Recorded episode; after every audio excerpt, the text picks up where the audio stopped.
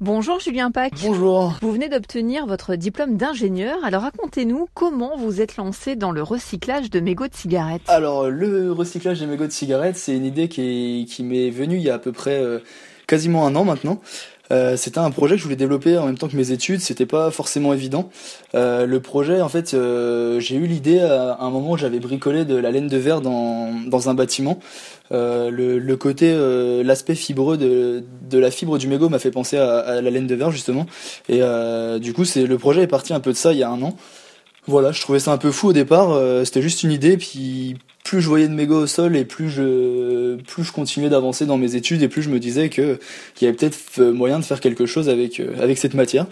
Du coup, voilà, c'est parti de ça. 4300 milliards de mégots sont jetés chaque année dans le monde. Pendant les 15 années nécessaires à la dégradation d'un seul de ces mégots, celui-ci pollue 500 litres d'eau et empoisonne son entourage. C'est ce que j'ai lu sur votre site internet. Il est donc urgent de revaloriser cette matière afin de lui donner une nouvelle vie en la transformant en de nouveaux objets.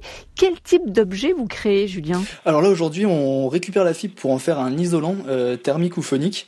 Euh, voilà, donc là, le, le but, c'est de faire de l'isolation. Alors soit pour le, soit pour les maisons.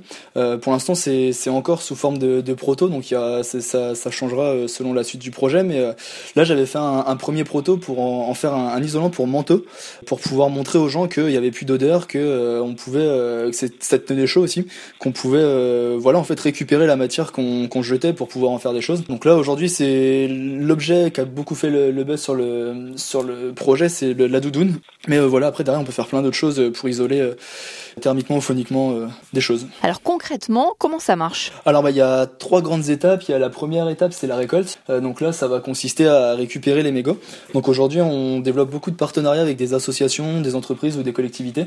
Ensuite, après, il y a toute l'étape de dépollution. Donc là, euh, c'est de trouver un moyen pour euh, bah, retirer tout ce qui est substance toxique. Et cette matière, une fois qu'on l'a récupérée, après, le but c'est de la revaloriser pour en faire justement de la fibre isolante et la réutiliser dans différents domaines. Merci beaucoup, Julien Pac. Merci beaucoup, Virginie. Plus d'infos sur votre site internet ciaomego.com.